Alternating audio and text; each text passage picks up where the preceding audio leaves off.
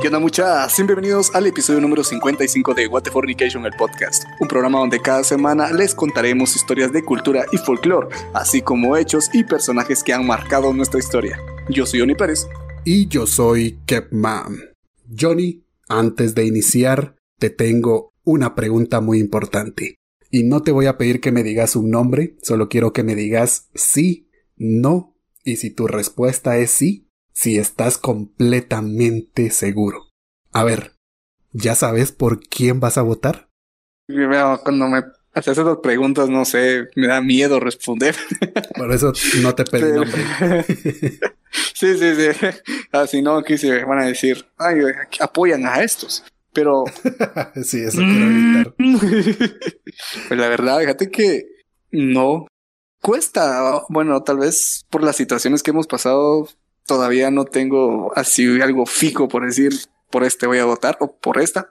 Está complicado, la verdad, está bien complicado. No, no sé, no tengo una respuesta directa o concreta. sí, creo que estamos igual. Yo tengo como mi lista de preseleccionados, pero aún no tengo claro por quién. Pero a ver cómo nos va en las próximas elecciones. Solo deseamos que haya transparencia y que quede la mejor persona para dirigir a Guatemala. Pero, pero, antes de irnos al episodio, hay un saludo especial. Claro que sí. Y pues queremos darle un gran, gran saludo a pues nuestro amigo al DJ Cuesi. Cuesi. Necesito hacerlo como, a ver, el episodio 55 es presentado por Cuesi, patrocinador oficial de Guate Fornication. Faltaron los cohetes atrás.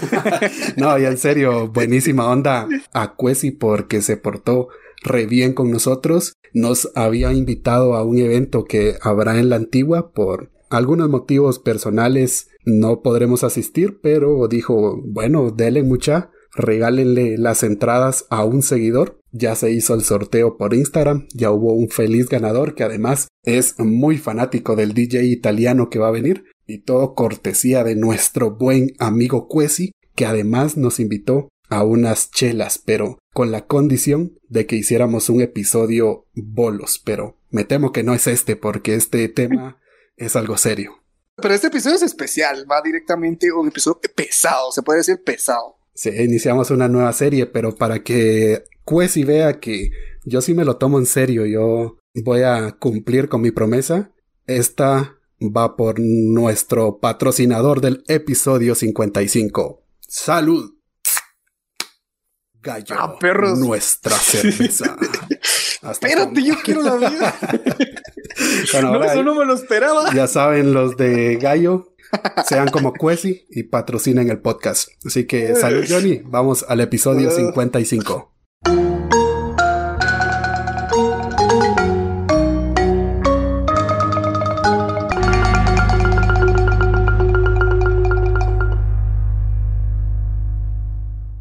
Esta vez no tengo intro preparada. En vez de una intro, quería hacer una aclaración y es que hablar de política en Guatemala, Johnny, es muy complicado. No solo por toda la historia que tenemos, sino porque a lo largo y ancho de la República hay diferentes puntos de vista, hay diferentes ideologías, cada persona tiene una opinión distinta respecto a este tema y vamos a encontrar, por ejemplo, desde personas que odian con todo su corazón a Ríos Montt, así como yo odio a Suri Ríos, y hasta, quienes lo tendrán como un ídolo. Y lo mismo pasa con cualquier expresidente.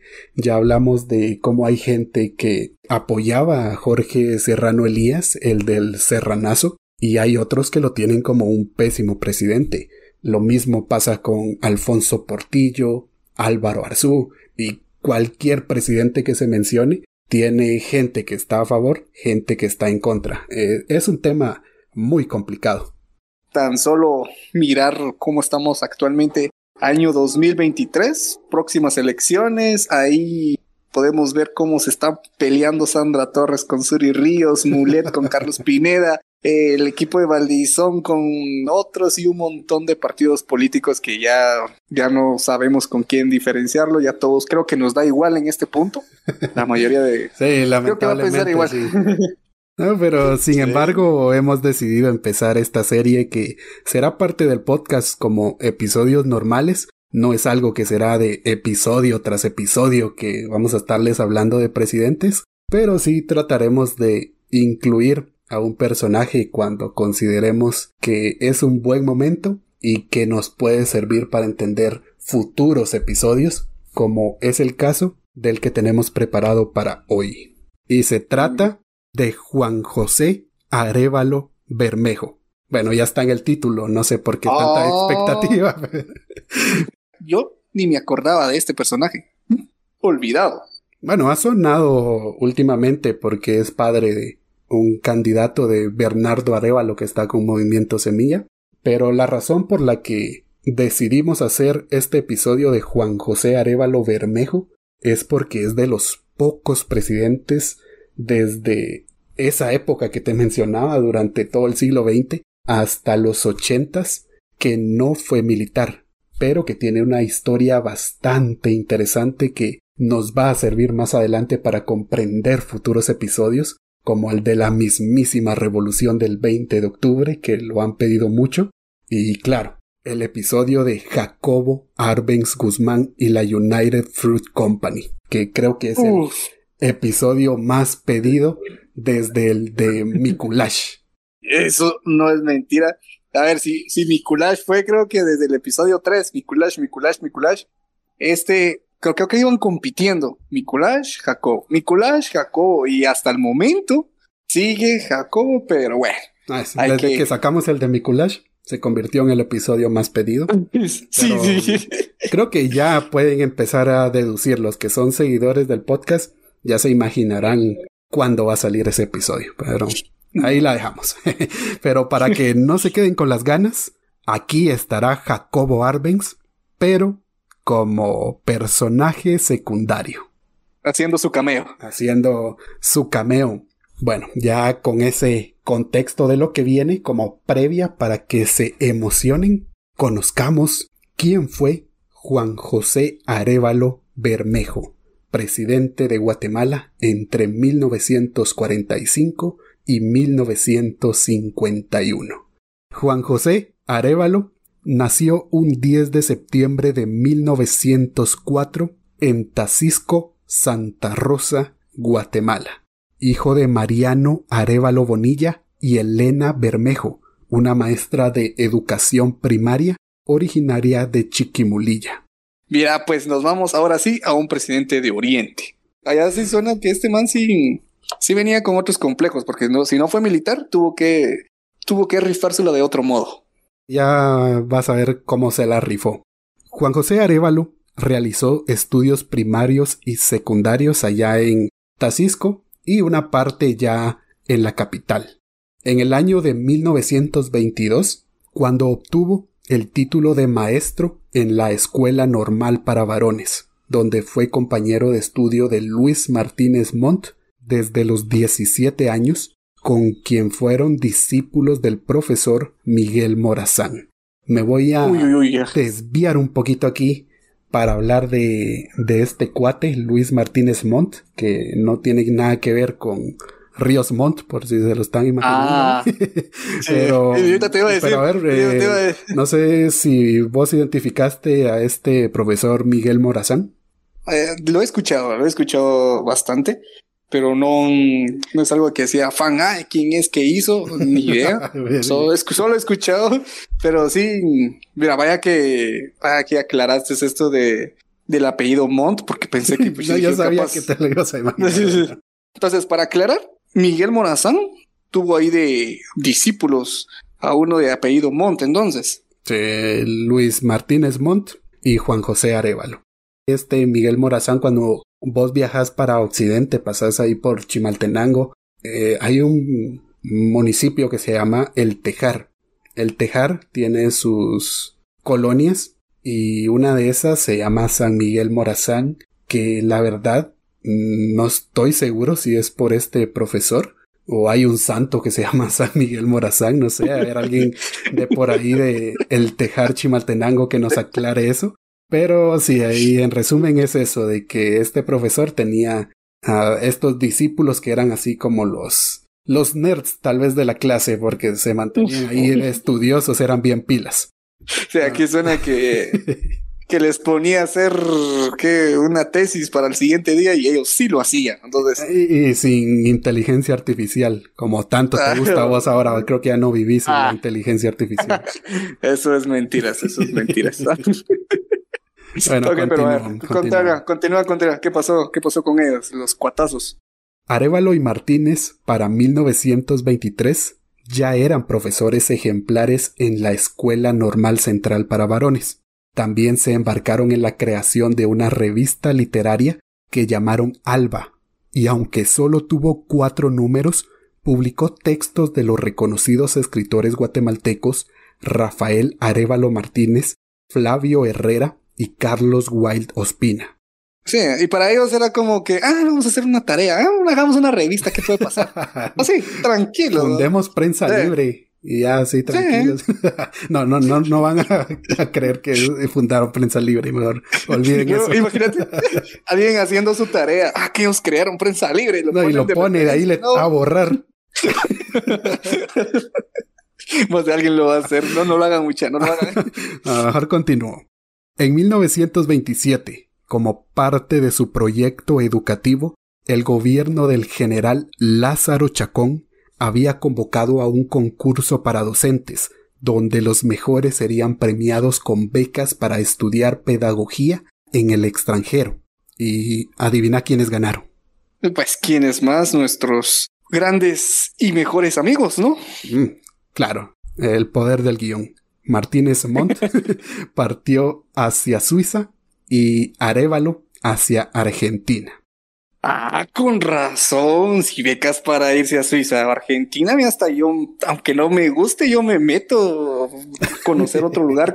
¿Qué tal me enamoro y me quedo por allá? Entonces sí, de una. Sí, te vas para Suiza. Pasas, eh, bueno, en esa época, Guatemala, ¿qué sería? No era ni tercer mundo, era como mm, el quinto mundo. Te ibas para Suiza. Uf, qué gran salto de calidad de vida. me voy también, por supuesto.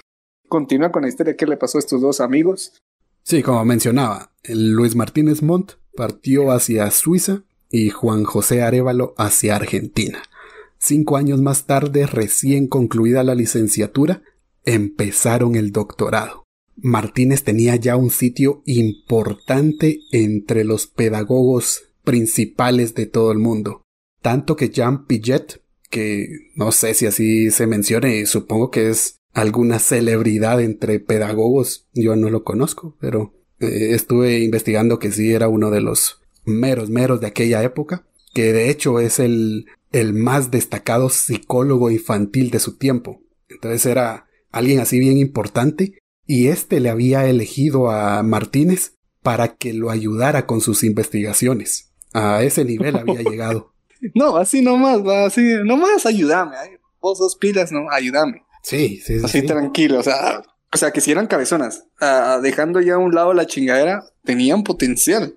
No, y, no solo eso, porque eh, me metí a investigar más a este cuate para dar mayor contexto y vi que llegó a trabajar hasta con Walt Disney, el mismo, el de, eh, valga la redundancia, el de, Disney. Disney. Ah, perro, ¿qué, ¿qué nos pasó? ¿Qué pasó? ¿Por, qué? Iba por el, iba por el buen camino. Bueno, y en cuanto a Juan José Arevalo, no se quedó atrás, que este se había ido para Argentina para el año 1932. No la estaba pasando tan bien ya que el gobierno del general Jorge Ubico había decidido quitarles la pensión que les enviaba mensualmente y esto a Arevalo le servía para dedicarse a estudiar de lleno. Fue un duro golpe eh, le estaba yendo bien, al igual que Martínez, tal vez eh, su cuate tenía más recursos para continuar con este recorte de presupuesto que hizo Jorge Ubico, pero a Arevalo sí le costó bastante, porque en un principio recibían 175 quetzales mensuales, que actualmente no es nada, pero en aquella época era para mantener sus estudios, para tal vez pagar una renta, alimentarse durante ese mes, le servía para todo prácticamente. Pero tras este recorte se les iban a dar solo 116 quetzales. Y esta reducción obedeció a cambios en educación que hizo el general Jorge Ubico, quien no prosiguió con este proyecto que habían iniciado los generales José María Orellana y Lázaro Chacón, que era quien estaba en el poder cuando estos dos cuates se fueron a estudiar al extranjero. Ahora entiendo por qué ya no estamos en, una Guatemala futurista. Por culpa de Jorge Ubico. Sí, recortó. bueno, imagínate, imagínate cuántos profesores los hubieran seguido con este tipo de becas en otro lado. Eh, excelente punto, imagínate eso. ¿Qué pasaría si eso hubiera seguido? Imagínate la clase de educación que tendríamos hoy en día. Pero bueno, a ver, y la cantidad de, profesionales, de gente que hubiera llegado al Estado con grandes estudios, pero no fue así. bueno, en el caso de Arevalo se las arregló para continuar a pesar de esta limitante y logró graduarse en 1934 en Filosofía y Ciencias de la Educación. Después de graduarse volvió a Guatemala, sirvió en el Ministerio de Educación y propuso la creación de la Facultad de Humanidades, la cual le rechazaron, pero que ya, ya, ya vamos a, a ver qué pasó más adelante porque logró su objetivo de crear esta facultad. Típico aquí guatemalones con ideas y dicen neros. Pero bueno, a ver, contame, seguí porque está, está interesante. Aquí suena a una historia de superación aquel luchando contra todo para superarse. Esto está mejor que la película de Will Smith en busca de la felicidad o cómo se llama. hombre. Sí, yo creo que así se llama que nos ponían a ver en el colegio. sí, sí, sí, pero nos hubieran puesto mejor la historia de él. Mira, aquí superándose. Le quitaron la mitad de la beca y seguía allá, allá en Argentina. No, ni, ni idea qué comen allá, pero comió lo más barato. Empanadas, me extraña. ¿Qué empanadas? Pues la mitad de una churrascos y mates. No sé qué más coman en Argentina, pero si voy para Argentina algún día, iría por eso. ¿Qué venden empanadas? En la esquina de tu casa puedes encontrar una empanada. bueno, donde vos vivís y no encontrás nada, pero, pero afuera de la colonia sí encontrás más de alguna empanada. Pero no, es que mira, pues, en la forma que va todo se parece a superación, a pesar de que eh, el gobierno al principio lo apoyó, después le recortaron y aún así el man seguía luchando, eh, trabajó para el Ministerio de Educación y, esto de humanidades, o sea, el man era una superación, no solo personal, sino que él que se ve que quería que Guatemala se levantara, pero eh, siento que la historia va a cambiar en cualquier momento, pero a ver, seguí, seguí porque se está poniendo bueno. A causa de los problemas políticos existentes en el país, se logró escapar del régimen de Ubico, lo cual no era nada fácil. Este se trasladó nuevamente a Argentina, donde obtuvo el puesto de profesor adjunto de Ciencias de la Educación en la Facultad de Filosofía y Letras de la Universidad de Buenos Aires. Se tuvo que ir de aquí de Guatemala porque eh, aquí Ubico estaba haciendo un desmadre y allá en Argentina como que sí lo quisieron y le echaron la mano. Esto está, ya empezó algo triste, pero siento que ahí te va a venir la motivación. Se va a superar. Continúa. En cambio, su cuate Martínez, al regresar en febrero de 1935, después de ocho años y medio en Europa, se encontró con una Guatemala que soñaba con el desarrollo. Él había dejado un país completamente diferente a lo que vino a encontrar, y eso le dio la sensación de que Jorge Ubico estaba haciendo bien las cosas. Estaba dando como síntomas de desarrollo, como él lo agarró a como venía, eh, sí había cambiado bastante. Y eso fue lo que notó este Martínez, que vio una Guatemala muy diferente y tomó la decisión de integrarse al gabinete de Jorge Ubico, el mismo del que Arevalo estaba escapando. Eh, su cuate vino y dijo, no, a mí me gusta lo que está haciendo y me voy a unir a él. Y ya meses después eh, de que volvió a Guatemala y se unió a su gabinete, ya lo había nombrado director de la Escuela Normal Central para Varones, de donde oh. se había graduado. Les dio las llaves ahí, mira, hacete cargo. Vos trabajaste con Walt Disney, has de ser bueno. no, estoy diciendo que fue por eso, solo tenía un currículum muy bueno. Pero algo importante a tomar en cuenta aquí que estuve leyendo y que no lo incluí, pero que siento que podría resultar interesante, es que tanto Martínez como Arevalo habían como pactado escapar de aquí de Guatemala. Arevalo se fue para Argentina y esperaba que Martínez también escapara, pero llegó un momento en que se dio cuenta que no lo hizo, y es más, que se había unido a Ubico. Eh, a pesar de esto, tengo entendido que siguió la amistad, y a partir de ahí va a dar un giro completo la historia de Guatemala. Ya, ya más o menos le atiné. Ya eso le atiné dije, esto se va a volver bueno entonces. Sí, eh, bueno, Martínez se quedó aquí en Guatemala pensando que Jorge Ubico era algo bueno para Guatemala. Lo que no sabía es que ese mismo Jorge Ubico se transformaría en un dictador. De ahí vienen muchos hechos históricos. Llegamos a al fin de esa dictadura, tras la revolución de 1944, que es cuando la ciudad tenía un escaso desarrollo urbano. Irónico, ¿no? Eh, Martínez se había quedado porque vio desarrollo en Guatemala y resultó que con el paso de los tiempos no fue así. Eh, se reflejaba una deficiente y diferenciada cobertura de los servicios esenciales, así como pocas posibilidades de trabajo para la población, por la casi inexistente industrialización. Estos personajes venían de otros países donde las industrias eran muy diferentes a lo que ya se veía aquí en Guatemala. Históricamente y lamentablemente siempre ha sido así, siempre hemos ido un paso atrás. Y lo único que había aquí en Guatemala, así de industrias, era una fábrica de cerveza. Aprovecho, saludo otra vez a Cuesi, patrocinador oficial de el episodio 55. Ay, sí, salud. había otra fábrica de cemento y algunas textiles y jaboneras y las principales actividades económicas eran agrícolas y artesanales. y sin mencionar cierta empresa bananera, que ya saben cuál es. Oh. Pero esa empresa era de los gringos, no le estaba generando casi nada aquí a nuestro país. Lo único que tenía Guatemala son las empresas antes mencionadas. Eh, bueno, eh, en resumen, estaba mal, o sea, mal, mal, mal, mal. Bueno, creo que seguimos así. Ay, no ha cambiado nada, qué triste. Uh, sí, eso te iba a mencionar que suena como que fuera algo actualmente. Dicen que van a traer el desarrollo, pero casi siempre el desarrollo se cae en el área capitalina y en el exterior, pues sigue igual, o sea, no hay un gran cambio. Sí, muy poco. Entonces, igual, eh, esto suena como te digo, suena a, la actualidad, pero... Este episodio es de, del siglo XX, de los 40 y ha cambiado muy poco Guatemala, de lamentable. Entonces nos quedamos aquí con el contexto de la revolución. ¿Y, ¿Y qué pasó con todo esto?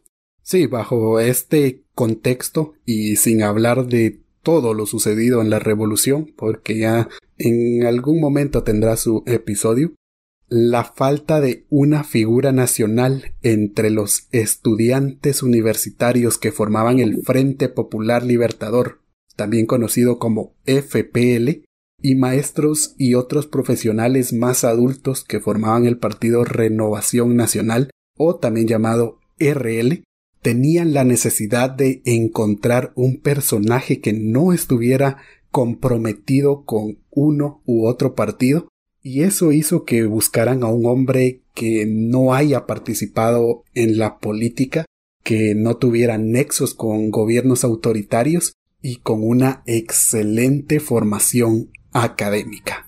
Habían muy pocas opciones. Entre esas opciones llamó la atención un profesor que había allá por Argentina, que ya sabes quién es. ¿Quién más? ¿Quién más? El doctor Arevalo. Este era un distinguido maestro egresado de la Escuela Normal para Varones y tenía estudios y cargos importantes en Argentina, justo lo que los estudiantes, profesores y otros profesionales que formaban este grupo estaban buscando. Sí, imagínate tener todo ese historial en ese momento, en esa revolución, no tener a un aspirante que diera confianza, que apoyara la educación, creo que hicieron una muy buena elección. Por la historia, si nos basamos en eso, podemos decir que fue una buena elección. De hecho, se tiene a Juan José Arevalo como un buen presidente. Tal vez por eso es de que se le está dando este enfoque si se dieron cuenta no se han dicho tantas cosas así extrañas, malas, porque hasta ese momento no había nada. En abril de 1943, Arevalo había sido nombrado inspector general de los establecimientos educativos de la Universidad de Mendoza, pero renunció cuando se produjo el golpe de Estado de 1943 en Argentina. Allá, Hombre, en hasta- aquel país Ah. sudamericano también había conflicto. Huyendo de aquí y fue para él allá también. Y Claro. allá, para A mí se me hace que traía la mala suerte, ¿verdad? aquel se era llevó el la salado. suerte. Bueno, no pudo aceptar ese cargo, pero tras esos hechos, nuevamente fue designado profesor en la Universidad de Tucumán, pero fue sorprendido por el derrocamiento de Jorge Ubico y por el llamado de la juventud guatemalteca que lo había nombrado candidato a la presidencia. Para la inmensa mayoría de los participantes en las manifestaciones contra el gobierno autoritario de Ubico y para el resto del pueblo guatemalteco, el doctor Arevalo era prácticamente un desconocido, pero la candidatura de Arevalo fue acogida de tal manera que se convirtió en un personaje distinguido.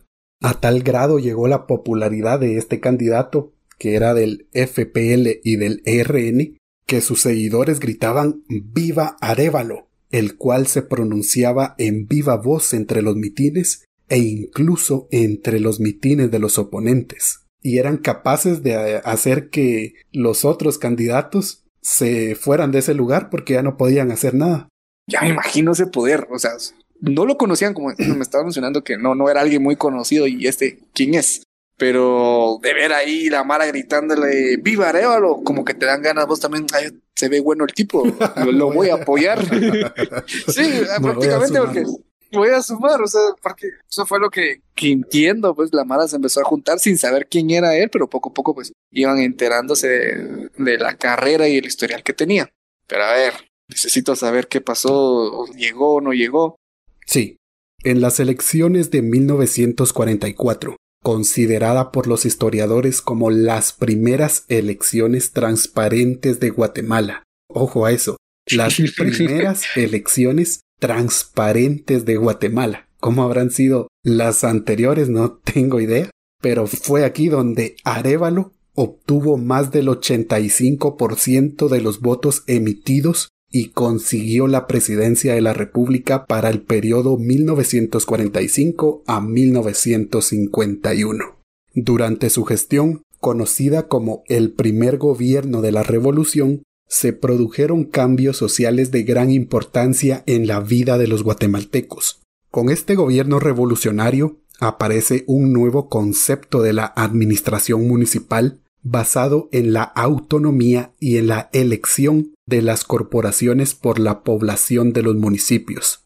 En 1945 fundó la Facultad de Humanidades, la misma que Ubico le había dicho Nel, con su departamento de pedagogía y trató de enlazar a la facultad con los grandes problemas nacionales. Y lo cumplió.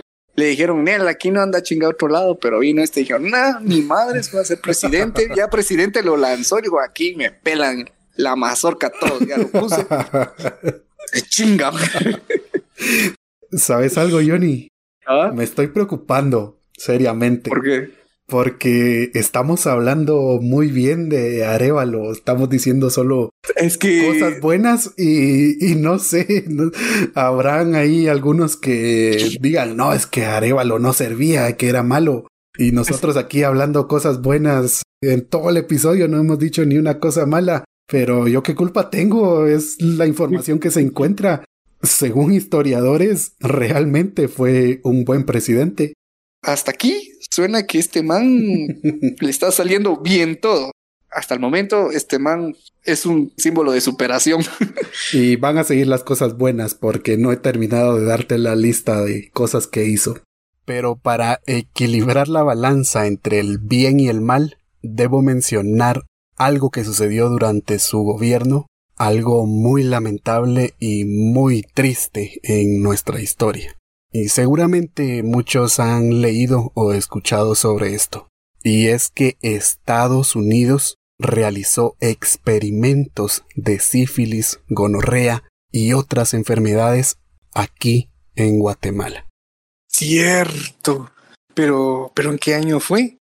Estos experimentos tuvieron lugar entre los años 1946 y 1948 justo durante el gobierno de Juan José Arevalo. Ya pues acabas de derrumbar todo. se me había olvidado, se me había olvidado. sí, porque recuerdo que yo te había enviado como un link que había encontrado de esto del sífilis, ah, pero llegamos a la conclusión que, que estaba un poquito complicado porque había muchos nombres, instituciones, gobiernos y otras cositas que estaban involucradas. Entonces como que dijimos, mejor, mejor más calmado ahí. Esto está muy peligroso. Correcto.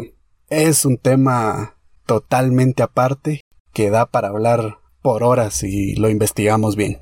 De hecho, un episodio sobre este tema estuvo a punto de salir hace un tiempo, pero la información es muy compleja y hay que ver cómo podemos adaptarla para que sea fácil de entender. Y voy a hacer un pequeño resumen solo para que tengan el contexto. Y ya más adelante, cuando sea el momento, vamos a hacer un episodio de esto porque hay demasiada información. Sí, dale, contá, contá. A ver, un resumen ahí. Estos fueron experimentos con seres humanos en los que médicos, principalmente estadounidenses, infectaron sin consentimiento ni conocimiento de las víctimas entre ellos soldados, reos y pacientes psiquiátricos.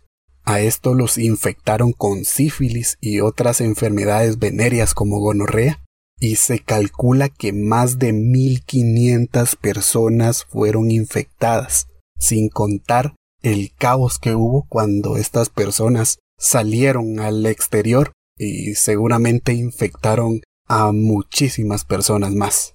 Es un caso muy delicado. Bueno, lo resumiste bastante, prácticamente haciendo la historia chiquitita, chiquitita, pero está fuerte. Yo cuando leí el documento eh, sí me impacté bastante por la forma que, que llegaban y decirte vamos, vamos a, ponerte una vacuna contra el sarampión y ¡pum! la sífilis ahí. Luego para tratar de hacer, entre comillas, un tipo de medicina, pero usaron a Guatemala como conejillo de India, pero fue algo fuerte. Sí, excelente forma de verlo que utilizaron a Guatemala como conejillos de India.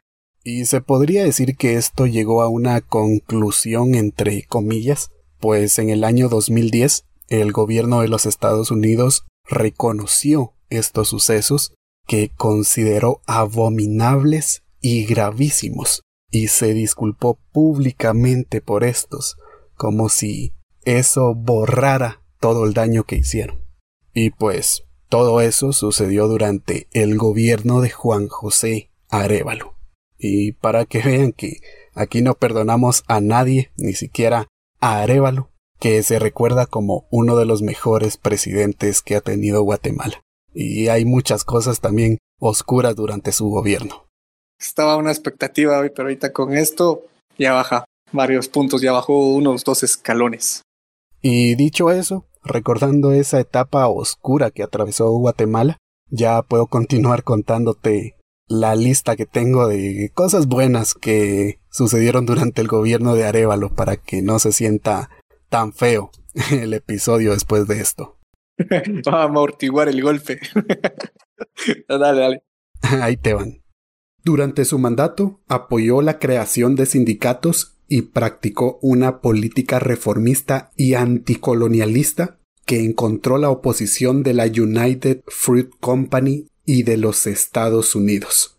Y aquí podríamos hablar un episodio entero, y yo sé que lo quieren, pero no, no va tan relacionado a Arevalo. Él sí estaba como en contra de esta empresa bananera, pero no es como al que se le relaciona más con esto, sino es con Jacobo Arbenz. Así que esperen hasta que llegue el episodio de Jacobo Arbenz. Y lo siento, no, no hay de otra. Tendrán que seguir esperando. Ahí ya te interrumpo. Hasta esto Arevalo cae bien, mira. Hasta él estuvo en contra de, de Unit Free Company. hasta él ahí dijo, ni el pastel, aquí está, estos majes no me gustan. Pero mira, me estoy preparando para la excepción, no sé por qué, pero a ver, continúa con la historia. Ahí va más. Arevalo protegió con aranceles la producción nacional. Creó el Instituto Guatemalteco de Seguridad Social, IX. Fue en parte el fundador del Ministerio de Trabajo. Mejoró la legislación laboral y salarial realizó una serie de reformas sustanciales en el campo de la educación, como la primera campaña de alfabetización o la creación de un tipo de escuelas cuyo ideal radicaba en la autonomía del aula. Estaba como bien enfocado en mejorar la educación de Guatemala. Sí, sí, creo que ese era su fuerte y lo estaba logrando. Hizo el Ix, no más que no puso bien instrucciones porque siempre, digamos, el chiste de entras con dolor de estómago y salís sin brazo, creo que ahí falló un poquito eso, pero en no, el tipo la, la idea era buena, pero de ahí desviaron al Lix. sí, porque cada vez que trabajas en aquel lugar y te toca aquí ir al Lix, sabes que tenés que ir preparado por cualquier cosa. Llegas con un dolor y sabes que te van a curar de otro lado o te dan medicina que nada que ver. Pero, pero ahí estamos. La intención fue buena. La intención fue buena. Y bueno, y además ah, habrá quien si le sirve, por ejemplo, los que reciben la pensión, los que no tienen otra forma de asistencia médica y tienen que ir al IX, pues sigue siendo gratuito. Así que, bueno, la intención era buena. La institución ahí está. Que hagan cosas mal, pues ya depende, ya es problema de, de los gobiernos que no se ponen las pilas. Definitivamente eso es muy cierto, pero dale, dale, dale. Al principio de su gobierno, toleró la libertad de prensa, pero cuando esto fue aprovechado por la derecha guatemalteca y la United Fruit Company para hacer campaña de desprestigio incesante, tuvo serios altercados con el cuarto poder, que es así como se le dice a la prensa o a los medios de comunicación. Y entre todo ese hate que estaba llegando, se le ocurrió algo. Y fue entonces cuando Arevalo compró el periódico Nuestro Diario de Federico Hernández de León para contrarrestar a la prensa negativa que tiraba artículos a diestra y siniestra contra eh, su gobierno. Juan José Arevalo se distinguió por numerosas realizaciones educativas y de beneficio para la mayoría de capas medias urbanas, sin embargo, la oligarquía y los sectores influyentes apoyados por el sector conservador del ejército comenzaron a conspirar contra este nuevo gobierno. Sí, pues se dieron cuenta que Juan José estaba haciendo algo diferente a lo que venían haciendo los demás presidentes. Además que él no era parte del ejército, lo que te comentaba, que no siendo parte del élite del ejército de Guatemala, pues tenía como que otras expectativas, otras metas y lo estaba dando ahí a conocer, con, dándole apoyo a la educación y a la salud, a los salarios y todo eso. Entonces, quiera que no más de alguien dijo, no, no, esto está mal, aquí está dando mucha libertad. Vamos a hacerle golpe de Estado. a eso querían llegar. Y es que sí, tenés razón, porque Juan José Arevalo llegó de una forma muy diferente a lo que se estaba acostumbrado aquí en Guatemala, que tenían una trayectoria que estaba enfocada a la política. Él era un profesor, llegó a la presidencia por los estudiantes, por profesionales y por el mismo pueblo de Guatemala. Entonces él lo que estaba haciendo era quitarle poder a la élite, por así decirlo, y darle demasiado poder también al pueblo. Entonces ahí llegó el gran conflicto porque los empresarios, el ejército, la derecha conservadora no estaba de acuerdo con que la gente común y corriente, digámosle así, como podemos ser nosotros, tuvieran tanto poder y querían darle golpe de estado, empezaron a planear ahora qué hacemos porque hay que recuperar el poder. por lo que vamos de la historia, se escucha que este man pues quería ser revolucionario, quería tener otra expectativa de Guatemala. Y pues, pues ahí andaba dándole apoyo a la educación y todo eso, pero ya no me extraña que ahorita ya habían pensado que os nenen, ya que se nos está saliendo de las manos, dónde está el control que teníamos, necesitamos eso de nuevo. Sí, y además de eso, por ejemplo, los precios del café, que era el principal producto agrícola que exportaban los guatemaltecos y creo que sigue siendo el principal producto, algo que caracteriza a Guatemala, su café, además de la cerveza gallo, patrocinada por Cuesi. No, ya, ya, creo que esta fue la última pauta comercial. falto yo, falto yo, pero de verdad no fui a traer nada. no, cuesi, cuesi, no, cuando ahí va a hacer una fotito ahí con mi, con mi, con mi latita. es que ahorita que ya me agarró desprevenido. no, no, ya, ya. Voy a que Guatemala tiene como principal producto el café. Eh, ya que en ese tiempo también tenía una gran importación de banano, pero eso era negocio exclusivo de los gringos, aquí eh, queda una mínima parte.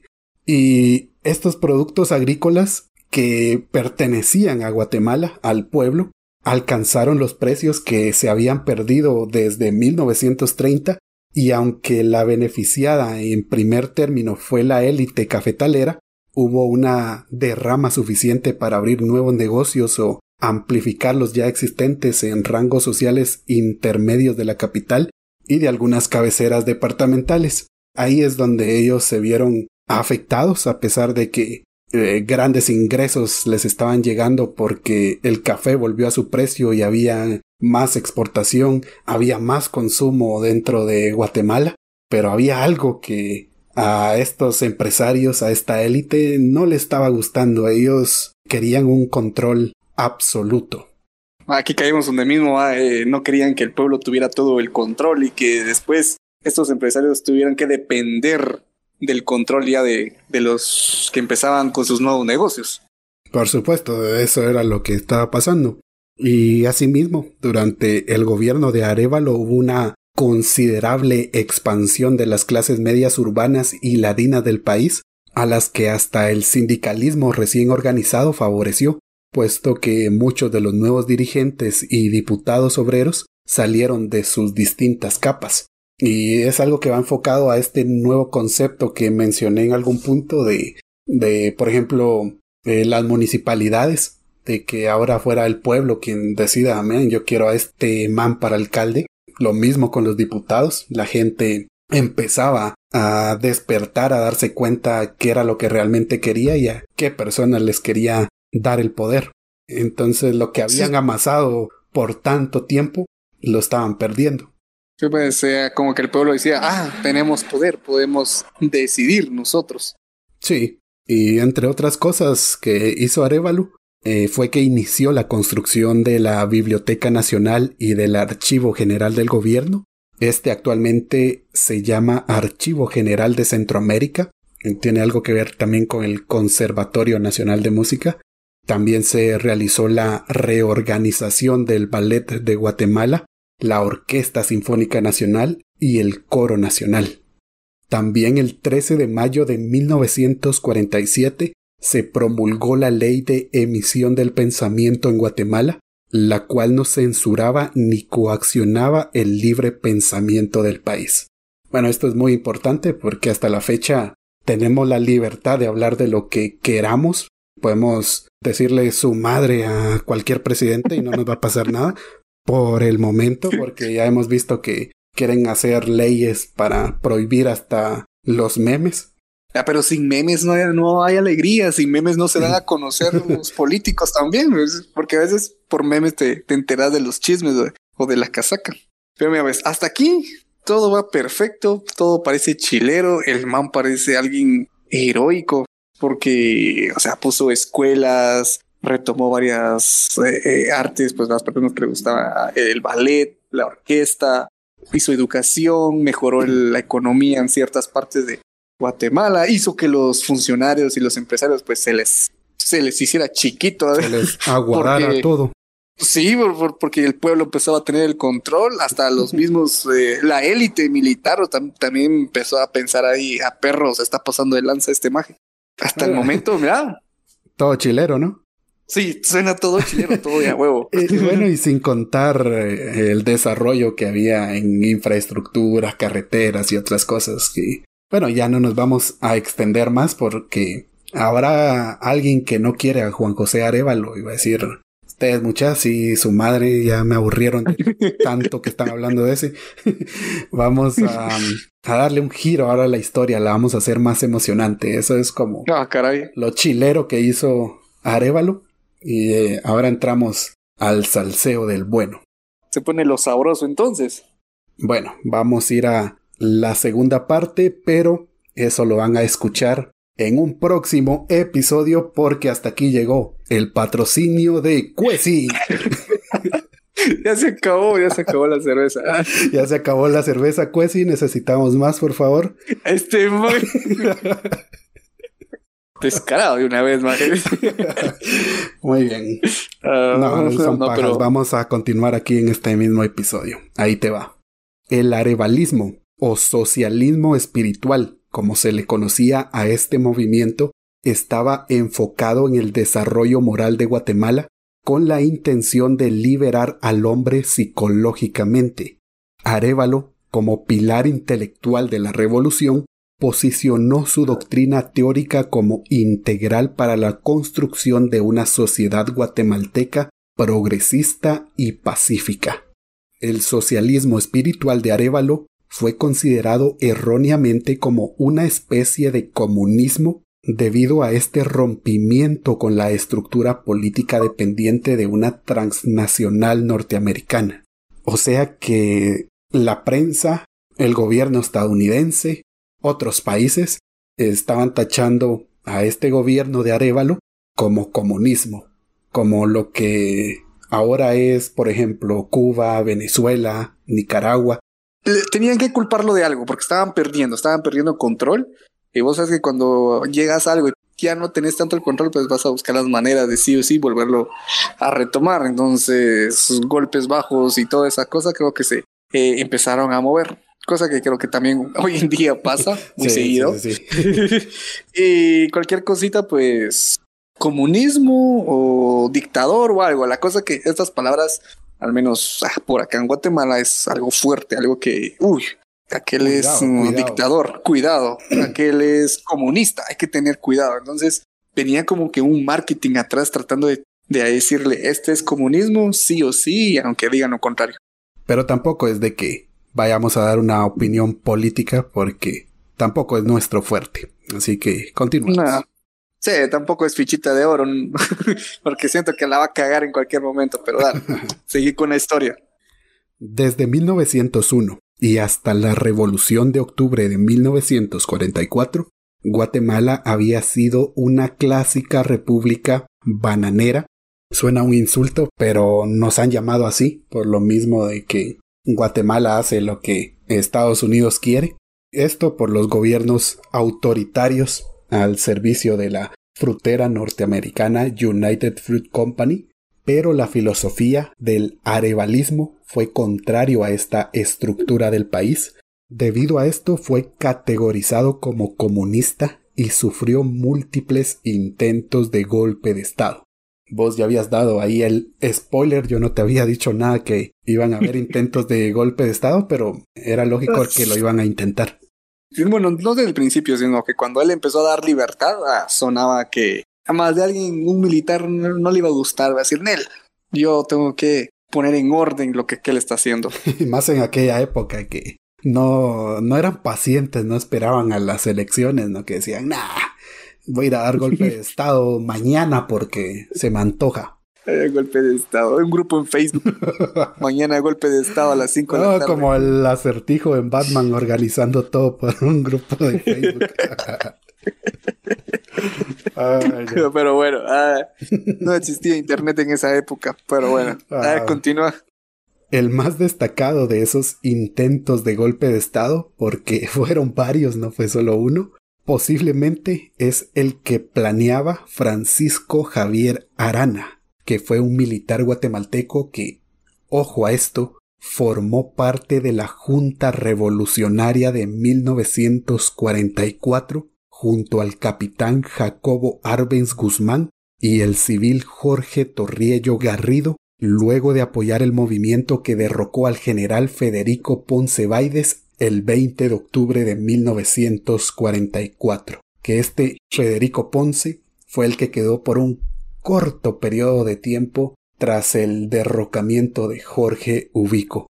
Hombre, aquí se aplica el no confíes en nadie porque como que se van a un lado, después como que les gusta, como que no les gusta, y andan ah, así. Solo hay una palabra para describir esto, Johnny. ¿Sabes cuál es? tal vez sí o tal vez no, pero ¿cuál sería? política. Ah, bueno. Bueno, sí, sí, pensé eso. Es que sí. Eh, por política se traiciona cualquiera. Sí, porque vaya, este man apoyó todo y después mm, se puso en contra porque no le gustó cómo estaba, cómo estaba funcionando las cosas. o sea, es bien contradictorio, ¿eh? Buscaban el poder, sí o sí, querían el poder a toda costa. No importa si se fueron con uno que sí funcionaba, que sí estaba yendo bien y después dijo, bueno, ya mucho bien, necesita algo mal, entonces para eso voy yo. Sí, yo apoyé a esa junta revolucionaria, mm. merezco algo, ahora yo quiero ser presidente. Y volvemos a eso de que es contradictorio porque fue el mismo que apoyó ese movimiento que llevó a la revolución y por ende concluyó con Arevalo como presidente y ahora él quería lanzarse también, él quería recuperar ese poder que había ayudado a quitar, pero aquí se va a poner más salseante, prepárate. Sí, sí, sí, sí, el salseo es lo que me emociona, pero vale, soltale lo salseante. El 16 de diciembre de 1945, el doctor Arevalo, en compañía de un periodista estadounidense y dos bailarinas rusas, que estaban de visita en Guatemala y que no me preguntes qué hacían con el presidente Arevalo, tuvieron un terrible accidente automovilístico en la carretera a Panajachel. El carro cayó al barranco y Arevalo quedó gravemente herido mientras todos sus acompañantes murieron, incluidas las rusas que descansen en paz. venían coquetones en el automóvil y tal vez ahí se le fue un mal cambio. no agarró la palanca que era y se fue. Investigador Johnny Holmes. Bailarines rusas que estaban haciendo en Guatemala. Ah, creo que Por eso te dije, no me preguntes porque no sabía qué hacen bailarinas rusas aquí en Guatemala con el presidente Arevalo. No tengo una respuesta para eso. Ahorita que hablamos de, esto de, las rusas y toda esa onda, eh, me recordó y uniendo cables. Estamos en la misma época donde empezó todo, bueno, donde ya estaba Mikulash. Sí, sí, sí, ya estaba Mikulash. Y sí, y te acordás que me mencionaste que este accidente fue donde la gente empezó a decir que el presidente mandaba a secuestrar y a matar patojos para extraerles el líquido. y así él se podía, él se podía recuperar de la columna. Justamente con este accidente. Ah, brillante cómo se conecta todo. Ah, sí. Ahí fue donde se pusieron las pilas para capturar a Mikulash porque la gente realmente creía eso y Arevalo estaba perdiendo el apoyo que le habían dado. Ya se estaban empezando a armar un montón de teorías. La gente exigía por seguridad y para que vean de que no todo con Arevalo fue bonito, había bastantes problemas sociales y entre todo ese contexto estaba Mikulash, que estaba en su prime, estaba atacando a diestra y siniestra a patojos junto con su primo Mariano. Y justo en esa época, eh, Arevalo tuvo este accidente. Y sí, vamos a eso de que la gente, no sé de dónde lo sacó, tal vez la misma prensa lo filtró, que Arevalo mandaba matar a los güiros para extraerles un líquido y poder recuperarse de la columna. Tipo Drácula esa onda, eh, recuperándose. no, eh, mira que eh, cuando puse esto del accidente ni se me pasó por la mente, pero Qué bueno que lo mencionas porque sí. Sí, sí, sí. Sí, está muy bueno. O sea, ya se la saben mucha, no con rusas porque accidente pasa. Pero bueno, para los que son nuevos y, y, quién pedos es mi collage, pues los invito a que vayan ahí al canal de YouTube o, en Spotify en cualquier plataforma, pues que vayan a buscar el episodio especial, porque es un episodio muy especial que episodio de aniversario de José María Mikulash, que es una tremenda historia. Así que si son nuevos y se pasaron por acá, pues ya llegaron a este punto, pues vayan después a escuchar el episodio de José María Mikulash, que está muy bueno. Pero bueno, regresemos al tema. ya dejemos a Mikulash porque ese es tema aparte. Si quieren saber de Mikulash, vayan al episodio de aniversario de Waterfornication y ahí van a saber esa historia. Nos quedamos en el accidente donde el man se puso a recuperar y toda la mano empezaron a hablar cosas extrañas de él. ¿Y qué pasó después? Bueno, y lo siento si escuchan perros. Así son las colonias de Guatemala. Bueno, vamos a lo del accidente, que no fue así por así, sino volvemos a lo de este militar Arana, que quería darle golpe de estado a Arevalo, pero creyendo que la recuperación del presidente iba a ser prolongada, los dirigentes del partido Acción Revolucionaria PAR suscribieron un pacto con el ya teniente coronel Francisco Javier Arana en el que se comprometía a no intentar ningún golpe de Estado contra el presidente convaleciente. Porque qué mala onda ir a darle golpe de Estado a un man que está tirado en su cama. Tampoco se vería bien. Sí, sí, sería también mala onda ahí ser cuate, hacerle golpe de Estado. No, no, fueron cuates, cuates, porque recordad que Arevalo andaba por otra parte cuando ocurrió lo de la revolución, pero sí, este Arana fue parte de los que lideraron, valga la redundancia, esa revolución, ¿no? Entonces hicieron ese pacto que él no iba a intentar ningún golpe de Estado mientras el presidente estuviera convaleciente y a cambio estos partidos revolucionarios le iban a dar su apoyo a Arana para ser candidato oficial en las siguientes elecciones. Lo iban a recompensar por haber sido un líder de la revolución, le iban a dar la oportunidad que era casi segura que iba a ser presidente. Si puedes diciéndole aquí, mira, si haces esto, fijo, fijo, llegas a la presidencia. Sí, porque iba a tener el apoyo de la misma gente que puso a Arevalo. Aunque ya se estaba manchando la reputación por culpa de Mikulash y de otras cosas, pero había bastante apoyo, el suficiente para poner a otro candidato con las mismas ideas, y se creía que era Arana. Y ese fue el famoso pacto del barranco. ¿Por qué le pusieron del barranco? Ni idea. Vení a firmar el pacto del barranco. No, hombre, eso no suena a profesionalismo. Les faltó imaginación. Bueno, algo tendrá que ver algún contexto, pero ahorita no nos importa. Sin embargo, la recuperación del presidente fue casi milagrosa. Y tan pronto como pudo hacerse cargo del gobierno nuevamente, no estuvo de acuerdo en aceptar ese pacto del barranco. Dijo Nel, no lo firmo porque ya vi que ese teniente Arana viene en mi contra y quería darme golpe de estado. Yo no confío en él. Y por otra parte, Arana había aceptado ese pacto porque él quería ser conocido como un héroe demócrata de la sublevación contra Ponce y creyó que el pacto del barranco le garantizaba su posición cuando llegara el momento de las elecciones para elegir al próximo presidente. En resumen, quería el poder. De una u otra manera, él quería el poder. Sí, esto es como Game of Thrones, como la Casa del Dragón. es una lucha de poderes. Y si más de alguien se perdió o se saltó alguna parte del episodio, ojalá que no, y se esté preguntando ¿y de dónde salió este Arana? Pues fue un militar que formó parte de la Junta Revolucionaria de 1944 junto al entonces capitán Jacobo Arbenz Guzmán. Durante el gobierno de Juan José Arevalo, Arana y Arbenz fueron ascendidos al grado de coronel y teniente coronel respectivamente.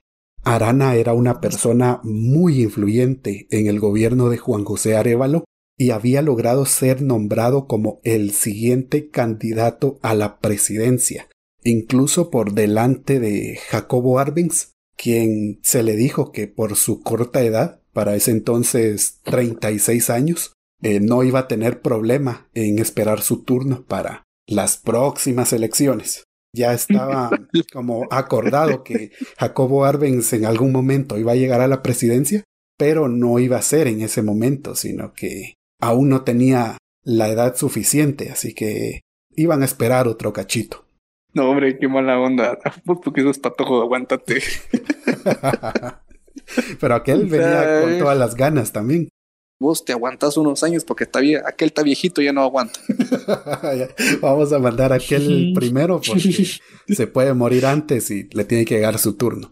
Eh, lo que ellos querían era asegurar. Ese era el pacto.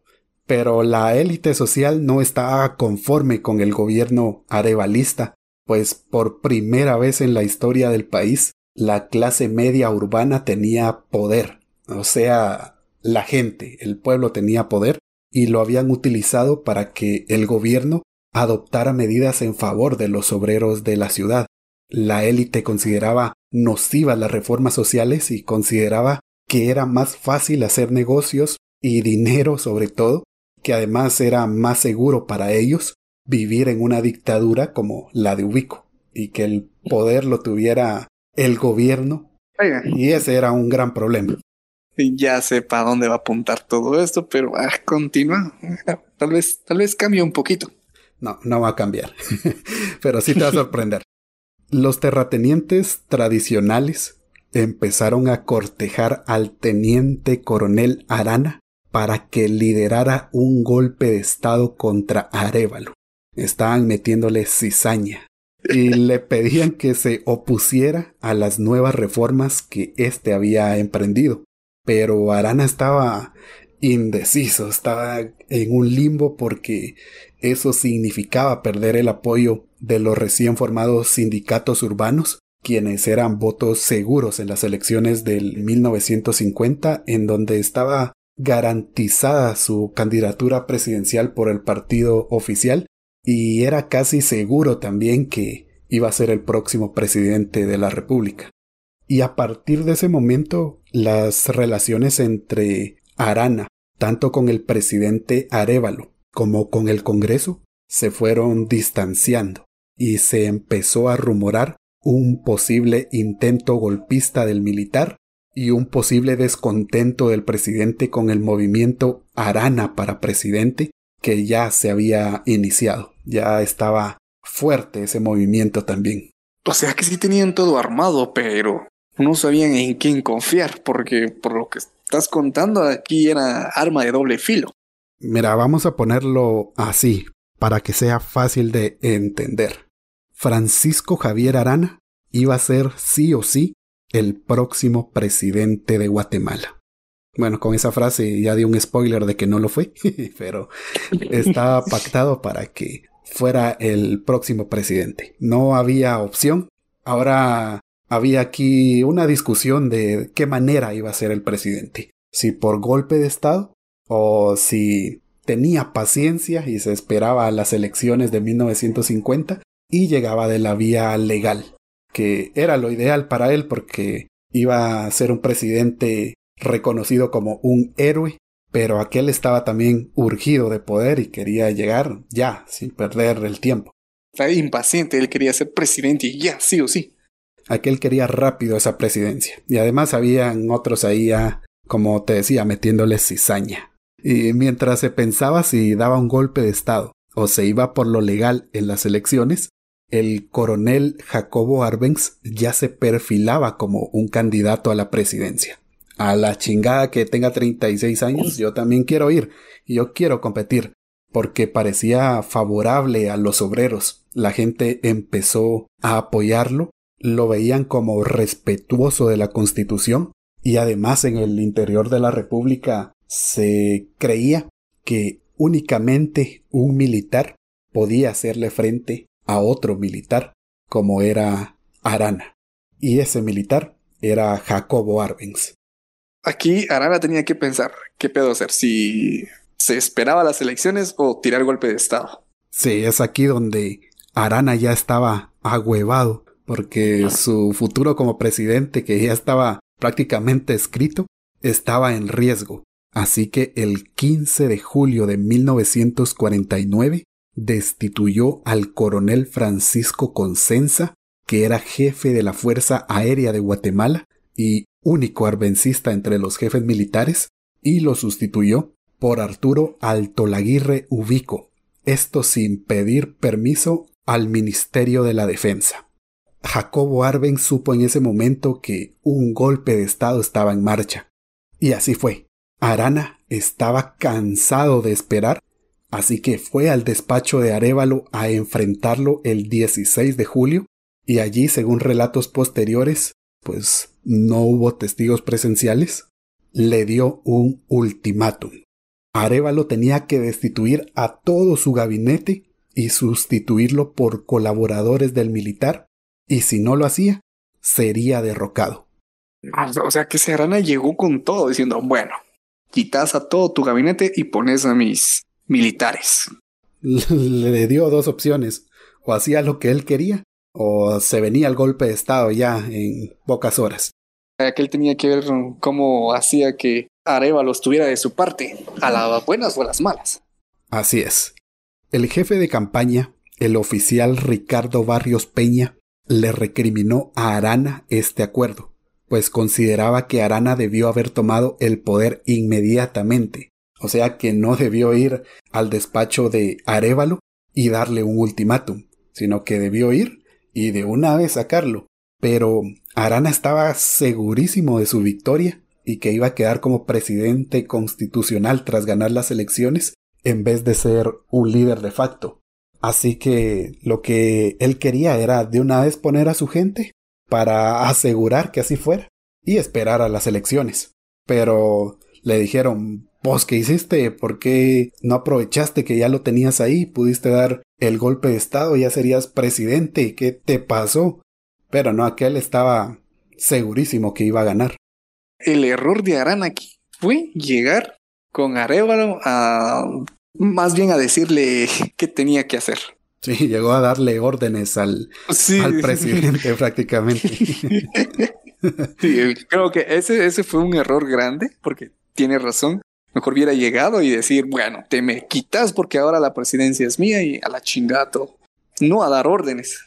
Eh, eso es lo que le reclamaron, porque no lo sacaste de una vez. ah, no, este Arana. Pero después de que Arana se retiró, Juan José Arevalo mandó a llamar a Jacobo Arbenz y a otros importantes colaboradores, quienes al conocer el ultimátum acordaron secuestrar a Arana y enviarlo al exilio. Bien, ahora secuestro. Ahora dijeron, este ya es un peligro, lo mejor va a ser secuestrarlo. ¿Qué te parece ese giro? ¿Te lo esperabas? No, hombre, el, el, ¿cómo el estafador salió estafado? Me imagino a este, al presidente Arevalo ahí tranquilo, escuchando como aquel se está diciendo, mira, te, quitas tu gente y toda la onda, y al ratito aquel, bueno, mucha aquel es peligro, hay que secuestrarlo y tirarlo por ahí. Bueno, es que Arana no fue muy inteligente, que digamos, es que cómo va a ir al despacho a decirle al presidente lo que va a hacer. Tampoco usó la cabeza. Yo digo que, desesperado. Desesperado estaba. El man estaba desesperado. Pero ¿qué pasó? ¿Qué pasó? Ya se puso salciente esto. Continúa. ¿Qué le pasó a la Arana? El 17 de julio, mientras Arana estaba en la quinta Samayoa, seguro de su triunfo, ya estaba hasta celebrando. Uf, qué inteligente fui. Fui a darle órdenes al presidente. Él estaba seguro que iba a ganar pero el Comité Permanente del Congreso de Guatemala se reunió secretamente para destituirlo como jefe de las Fuerzas Armadas. Esto ya porque el presidente sabía sus planes, así que mandó a que lo destituyera. No fue el más inteligente haciendo sus movidas, cosas que solo pasan en Guatemala. para ese entonces, el presidente de Cuba, Carlos Prío Socarras, quien era amigo de Juan José Arevalo, estuvo de acuerdo en otorgar exilio al coronel Arana, quien sería transportado a Cuba. De la nada llegabas a su cuarto, lo secuestraban, ¡pum! Despertas en Cuba. ¿Qué chingados hago aquí? ¿Qué pasa? El gobierno de Arevalo estaba seguro que luego del destierro de Arana se produciría un alzamiento militar por parte de sus seguidores. También estaban contemplando que no iba a ser así de fácil, sino que iba a haber gente que lo iba a defender, sobre todo los que estaban apoyando ese golpe de Estado. El lunes 18 de julio por la mañana, Arana se presentó en el Palacio Presidencial y le dijo a Arevalo que iba a ir al Morlón, la residencia presidencial a orillas del lago de Amatitlán, para confiscar un lote de armas que Arevalo había escondido allí luego de que las autoridades mexicanas las confiscaran a un grupo de exiliados dominicanos a quienes el gobierno guatemalteco les había regalado esas armas para derrocar a Rafael Leonidas Trujillo. Que esto sea bueno o malo, ahí ya no me meto, pero el gobierno de Guatemala le había dado armas a unos dominicanos para hacer su propio golpe de Estado, pero el gobierno mexicano las confiscó y las tenían ahí almacenadas. Y, y este Arana todavía se le ocurrió la brillante idea de ir con Arevalo y decirle, bueno, yo voy a ir por esas armas. Es que cada vez me pone que pensar este man cada vez hace cosas peores. Sí, o sea, no tiene sentido. O sea, él actúa como si ya fuera el presidente, dándole órdenes al presidente. Es que solo le faltó decir, voy a ir a traer esas armas para venir a darte golpe de estado. No, yo digo que sí lo dijo, pero en la historia no lo pusieron, porque ya es, que no tiene sentido. Pero bueno, continúa, este man va a hacer algo, va a ser algo peor todavía. Las armas habían sido sustraídas de la base militar del puerto de San José y ahora iba a confiscarlas en la residencia presidencial. El historiador Piero Gleijeses considera que la visita de Arana a Arevalo fue la de un hombre impulsivo cuya paciencia estaba agotada y que fue al palacio para presumir su poder y para apurar al humillado presidente que cumpliera con su ultimátum. Y estoy de acuerdo con Piero, este de apellido extraño que no puedo pronunciar, me cuesta mucho. Estoy de acuerdo. Eh, Arana fue compulsivo.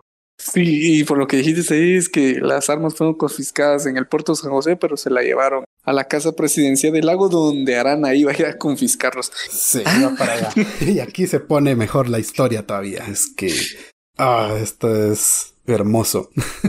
a ver, a ver, no sé qué imaginar, no sé qué imaginar, pero dale. Esto, en lugar de amedrentar a Arevalo, lo único que consiguió fue que el presidente supiera dónde iba a encontrarse Arana y así pusiera en marcha el plan para secuestrarlo y sacarlo al exilio. Hábilmente, Arevalo le sugirió a Arana que se llevara al coronel Felipe Antonio Girón, que era el jefe de la Guardia Presidencial, y esto le confirmó a Arana su aparente triunfo y que Arevalo y Arbenz jamás se le enfrentarían, fue ese 18 de julio del año 1949 cuando ocurrió lo inesperado.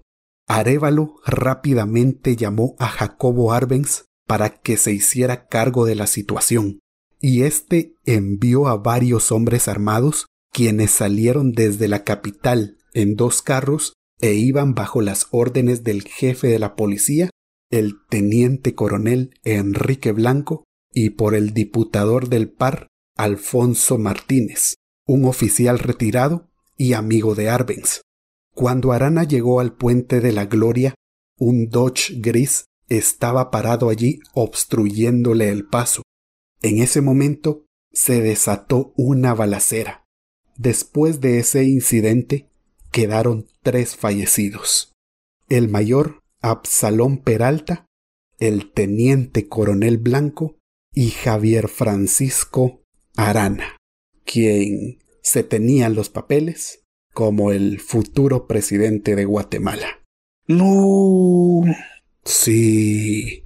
Los testigos presenciales nunca confirmaron cuál fue el detonante de los disparos y si la intención había sido capturar a Arana como estaba previsto, o siempre el plan fue desvivirlo Nunca hubo una investigación sobre su muerte y los asesinos nunca fueron capturados. Sí, claro. Una pelea de balazos ahí y uy, se murió misteriosamente. Una bala perdida. Uy, qué mal.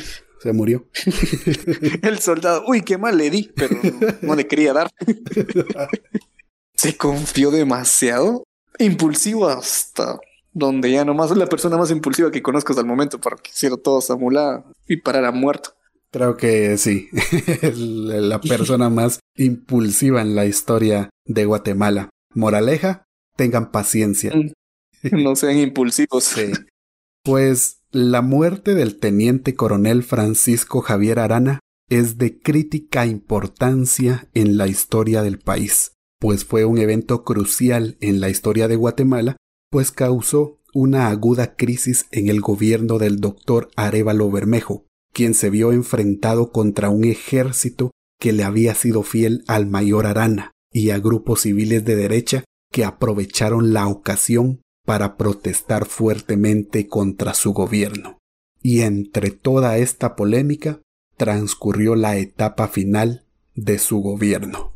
Y creo que este sí es el fin del gobierno de Arevalo. Después de toda esa controversia con Arana, militares que apoyaban a Arana, estos que aprovecharon para criticar al gobierno. Y sin contar a Mikulash, que también estaba por ahí. Ah, cierto, también, también Mikulash. No, con razón. Llegó a su fin. Llegó a su fin. Pero a pesar de esto, se hizo algunos esfuerzos por mejorar los derechos de los campesinos. Ahí ya para intentar hacer que el gobierno quede bien ante la gente, porque obviamente lo siguiente era Jacobo Arbenz. Pero la situación de los derechos de los campesinos no se podían mejorar sino a través de una reforma agraria a gran escala. La carencia de esta reforma fue una debilidad importante durante su administración y un problema que su sucesor trató de enfrentar. Y fue así como el 15 de marzo de 1951, el doctor Juan José Arevalo Bermejo dejó la presidencia a su sucesor y al que le dejamos la puerta abierta para un futuro episodio, Jacobo Arbenz Guzmán, quien ganó las elecciones presidenciales de 1950 con el 65,44% de los votos. Más de la mitad. Si Arana se hubiera esperado, hubiera ganado. Él hubiera sido el que ganaba esas elecciones. ¿Y qué hubiera sido de Guatemala? Es la gran pregunta. Si Arana hubiera sido presidente en lugar de Jacobo Arbenz a este punto considero que mejor hay que quede la línea de tiempo así como está. Ay, Jacobo siendo presidente, porque con Arana, lo impulsivo, no sé que le hubiera tirado penca a México, a Honduras, El Salvador o algún país cercano por ganas de querer tener una mini guerra. Es que este más sí, sí siento que sí hubiera sido lanzado para las cosas. ¿No te gustaría alterar la sagrada línea del tiempo para descubrirlo? No, la verdad sí no, al menos con este sí no, de lo impulsivo que era. No, este man le iba a tirar guerra a un país vecino y le contaba toda su estrategia. Eso sí. No, no, no, no, no, no. Ay, mejor que quedó así la línea, la línea del tiempo así como está. Mejor quedémonos así. Aparentemente eso pensaba la población que estaba satisfecha con este tipo de gobierno, esto que había iniciado Juan José Arevalo Bermejo y que seguiría Jacobo Arbenz Guzmán y que poco después de hacer esta transición de gobierno, Arevalo fue nombrado por Arbenz como embajador itinerante de esta cuenta por los siguientes tres años. Arevalo pasó mucho tiempo en Europa, casi ni se le vio aquí en Guate. También pasó por América Latina a expensas del gobierno guatemalteco Nunca se le pidió su opinión para asuntos del gobierno ni tuvo influencia en ninguno de los eventos que ocurrieron durante el mandato arbencista. Cumplió su sueño de irse a Europa. Aclaración. Para allá se fue. Cumplió nuestro sueño. Cumplió el sueño de todos. Logró escapar con gastos pagados, además. Ahora sí, sin límite de presupuesto. Sí. Sí, eso sí, sí, sí. Ahora sí. Le iban a dar más de 175 quetzales al mes. Pero bueno, continúa con la historia. Actualmente Juan José Arevalo es considerado un prócer y padre de la patria junto a Jacobo Arbenz. Ambos fueron exiliados tras la caída de este último en 1954. Esperen, ya algún día contaremos eso. Y sería hasta el 30 de marzo de 1963 que los periódicos anunciaron que Juan José Arevalo había regresado a Guatemala. Este había llegado a liderar a quienes lo apoyaban, pero dos días después ya estaba exiliado nuevamente en México. Lo mandaron a la chingada porque ya era un gobierno totalmente diferente. Esto que inició con Arevalo, que siguió con Arbenz, acabó en el 54 e inició un nuevo régimen militar que ese es otro tema. Pero a mediados de la década de 1970, el doctor Arevalo regresó nuevamente a Guatemala y ahora sí logró permanecer en el país. En diciembre de 1985 se reunió con el presidente Marco Vinicio Cerezo unas horas después de que éste había tomado posesión del cargo de presidente y dijo satisfecho que nunca esperó estar vivo cuando en Guatemala retomara el poder un civil. Celebró la ocasión diciendo la revolución de octubre va a tener un segundo capítulo. Desafortunadamente, Arevalo también alcanzó a ver que este gobierno se convirtió en un régimen, el de Vinicio Cerezo. Este fue acusado de abusos contra los derechos humanos, de haber hecho una administración civil ineficiente, y de no resolver los problemas graves económicos de Guatemala. Uf, sí suena, este Cerezo sí suena muy interesante. Hay que como que hacer un episodio de, hablando de este man. Sí, suena interesante de, la forma que, dirigió Guatemala. Que vaya a la fila porque hay muchos en la fila también. Pero Johnny, seguidores de Fornication, finalmente el doctor Juan José Arevalo Bermejo murió el 7 de octubre de 1990 en un hospital de Guatemala a los 86 años de edad y fue enterrado en su pueblo, Tacisco, Santa Rosa. Este man sí regresó a su pueblo, este sí, fiel, fiel a su tierra. Pero murió ya grande, 86 años. Ya es bastante. Sí, vivió para, no siempre en Guatemala, muchos años desde lejos, pero vio cómo fue cambiando la historia de nuestro país. Y tengo un dato muy interesante que era el único presidente que había recibido un funeral del Estado. Esto hasta la muerte de Álvaro Arzú, que si no estoy mal, también fue un funeral de Estado y que se realizó en el Palacio Nacional de la Cultura. Perdón si me equivoco en ese dato. Si el de Álvaro Arzú no fue funeral de Estado, entonces sí, el de Juan José Arevalo Bermejo, hasta ese momento, era el único. Vaya dato interesante, eso sí, no lo sabía que también había recibido un funeral de Estado. O sea que si lo querían, ¿verdad? De todo el desmadre que hizo, pues sí, sí lo querían. Yo pienso que sí, es que si te vas a preguntarle a la gente, creo que es mayoría la que te va a decir que sí quieren a Juan José Arevalo y por ende a Jacobo Arbenz. Están como en la misma línea, sobre todo la juventud en universidades es donde se ve mucho cariño hacia estos dos expresidentes, tal vez por lo que hicieron, por la forma, el contexto, cómo se le plantaron a las élites aquí en Guatemala, en Estados Unidos.